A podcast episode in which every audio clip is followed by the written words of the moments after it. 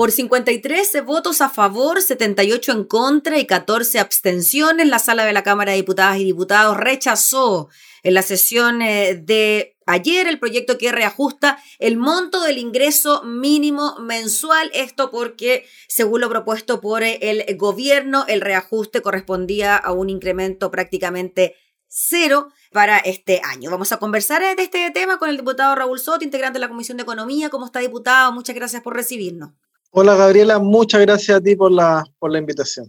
Sí, queríamos hablar de este tema, diputado, porque ya hace algunos días que se viene discutiendo en la Cámara esta propuesta del gobierno que partió básicamente igual de lo que se terminó votando ayer, a pesar de que durante el día martes esto se había discutido, se había tramitado, se suspendió la votación para el día siguiente a ver si se podía conseguir un acuerdo con el Ejecutivo, pero tampoco se ofreció mucho más. Sí, bueno, nosotros dijimos desde un comienzo que eh, en una cosa bastante inédita en nuestro país, eh, el gobierno había presentado un proyecto de reajuste al salario mínimo eh, cero, cero real, digamos, ya que solo consideraba un reajuste de acuerdo a la inflación que correspondía a 1.500 pesos cifra que es total y absolutamente insuficiente desde nuestra perspectiva, porque obviamente hoy día estamos en una situación compleja desde el punto de vista económico, pero también desde el punto de vista de los ingresos de los trabajadores y trabajadoras. Y nosotros somos de aquellos que piensan que el costo de la crisis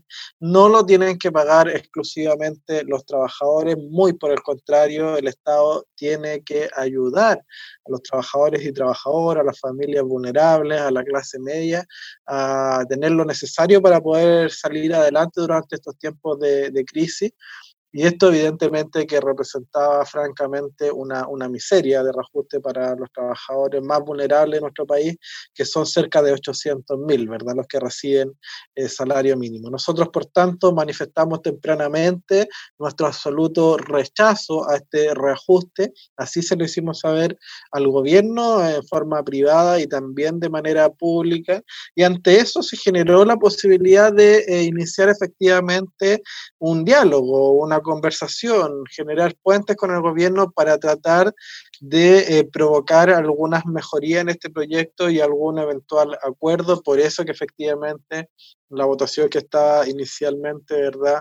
Eh, para el día martes se modificó en 24 horas para dar espacio a esas conversaciones que se dieron durante el día de ayer eh, en la Cámara de Diputados con el ministro Briones, con el ministro Monkever también, ¿verdad? Y efectivamente valoramos que hubo cierta apertura del gobierno a conversar y mejorar la propuesta.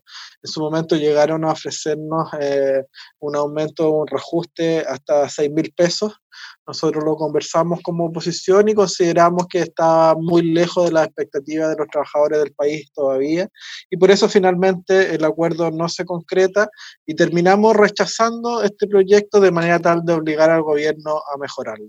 Diputado, ¿qué le parece a usted el argumento por parte del gobierno y también de sectores del oficialismo que hablan de que finalmente un incremento del ingreso mínimo mensual perjudica a las pequeñas y medianas empresas? Ese es el gran argumento que se da siempre, ¿no? En las discusiones de salario mínimo, de que finalmente son los pymes, las pymes las que se ven afectadas a la hora de reajustar este, este monto. Sí, bueno, yo creo que los elementos macroeconómicos eh, el tema de la productividad, los efectos que este debate tiene sobre el mercado laboral y particularmente el tema del desempleo siempre son relevantes y están sobre la mesa, pero no son los únicos. También hay que considerar en este debate cuál es el valor del trabajo que un país le otorga al esfuerzo que hacen sus trabajadores, ¿verdad?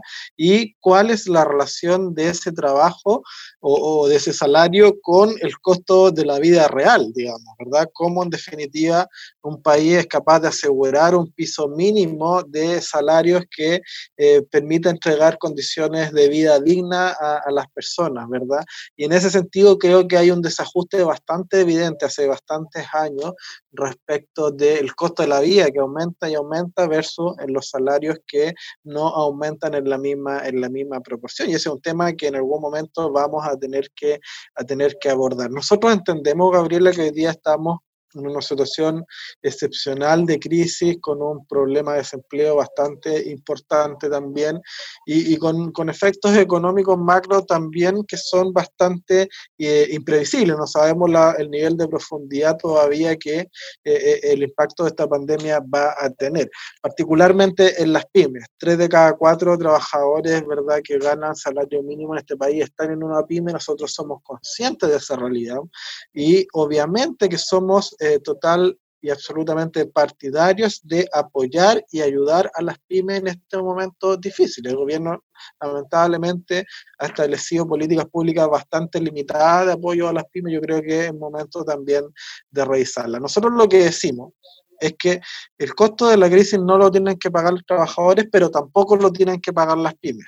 Y eso significa que eh, el Estado puede hacer un esfuerzo mayor poniendo lucas sobre la mesa para mejorar y aumentar los subsidios estatales de apoyo a las pymes y por el otro lado los privados pueden hacer un esfuerzo mayor también en la medida que exista ese complemento y ese apoyo estatal, ¿verdad?, para aumentar de forma más significativa los salarios mínimos hasta un punto que nos permita eh, alcanzar un equilibrio que no tenga un impacto, eh, ¿verdad?, significativo en el desempleo y en la economía macro, pero al mismo tiempo que permita que los trabajadores tengan eh, los ingresos necesarios y suficientes para poder sobrellevar esta crisis. Yo creo que ambas cosas se pueden hacer, podemos tener un reajuste digno y podemos también seguir apoyando a las pymes para que no lo golpee este, este aumento en definitiva, diputado, quizás cambiar la fórmula también del ingreso mínimo, estipulando que las grandes empresas o los privados más importantes que tienen posibilidades de pagarlo, bueno, que lo incrementen en relación a, sus utilidades y que aquellas pymes que quizás no pueden pagarlo reciban un subsidio estatal para que podamos llegar a un monto donde finalmente el valor del trabajo en nuestro país permita quizás salir de la línea de la pobreza y que a mí siempre me llama la atención, diputado, quizá usted puede compartir esta reflexión conmigo, que en un país como este, donde se trabaja 45 horas semanales, se sigue siendo pobre, ¿no? En relación precisamente a, recibir el ingreso mínimo. Sí, absolutamente de acuerdo con eso y, también con la, con, la primera apreciación. Yo creo que efectivamente ese es el camino a seguir, digamos, ¿ya? Eh, mejorar ambos aspectos, mejorar los salarios mínimos y mejorar los apoyos a las pymes para que no le impacte ese, ese aumento del salario, del salario mínimo, porque sabemos que hoy día las pymes están con reales complicaciones, ¿ya? Eh, y, yo creo que hay recursos eh, en el gobierno, en el Estado para, para hacerlo y hay hay también espalda en las grandes empresas de este país para soportar, digamos, un aumento, un aumento del salario mínimo mayor al que, se ha, al que se ha propuesto y por lo tanto se puede avanzar efectivamente en esa materia. Lo que falta es voluntad política del gobierno. Hay un instrumento ya que, que está aplicándose, que es el, el, ingreso mínimo garantizado, ¿verdad? Que es un complemento estatal para eh, eh, aumentar los salarios mínimos, ¿verdad? Que fue aprobado y ya está siendo aplicado, pero que tiene serios problemas de, de acceso, de implementación, de postulación, porque mucha gente está quedando fuera por eh, trabas burocráticas, administrativas, por falta de información. Entonces, no son más de 300.000 los trabajadores que, que, han podido acceder a este beneficio. Nosotros quisiéramos que ese instrumento pudiera hacerse, ojalá, automático, que pudiera mejorarse, que pudiera complementarse, que se le inyecten más recursos por parte del gobierno y a partir de allí podamos focalizar esa ayuda en las micro y pequeñas empresas. Diputado Raúl Soto, y en cuanto al trámite legislativo propiamente tal, se rechaza este proyecto en la Cámara de diputados y diputados y pasa al Senado mediante una insistencia, ¿no? Y ahí también se requiere de un quórum bien importante para que el gobierno logre aprobar este proyecto, ¿no? Sí, bueno, entiendo que el gobierno va a insistir ahora a través del Senado eh, con un proyecto que espero venga mejorado. Nosotros en la negociación en la Cámara de Diputados logramos eh, subir de 1.500 a 6.000 pesos el reajuste. Yo espero que esos 6.000 pesos sean el piso de la negociación en el Senado. Ojalá los senadores logren una cifra bastante eh, mayor, digamos, porque además allá se requiere un mayor de dos tercios y por lo tanto el gobierno va a estar obligado a conversar, ¿verdad?, con las distintas bancadas del Senado y después, obviamente, también de vuelta con nosotros. Así que ojalá esto haya servido, digamos, para poder eh, mejorar bastante el proyecto, que era el objetivo del rechazo que, que tuvo el proyecto por nuestra parte el día de ayer. ¿Y usted cree, para finalizar, diputado, que este esfuerzo se puede hacer en momentos de pandemia como los que estamos viviendo, a pesar de que las últimas cifras macroeconómicas, el IMASEC, el empleo, no han sido tan negativos como estimaban los expertos? Han sido negativos, pero no tan. Sí, absolutamente, se puede, se puede hacer. Sabemos que se puede, así que yo tengo confianza en que ojalá alcancemos luego un acuerdo. Listo, pues diputado Raúl Soto, le agradecemos enormemente por el contacto, que esté muy bien, que tenga buen día. Muchas gracias, igual tú. Chao, chao. Chao, chao. El diputado Raúl Soto hablando entonces sobre el rechazo en la Cámara de Diputadas y Diputados del proyecto que reajusta el ingreso mínimo mensual.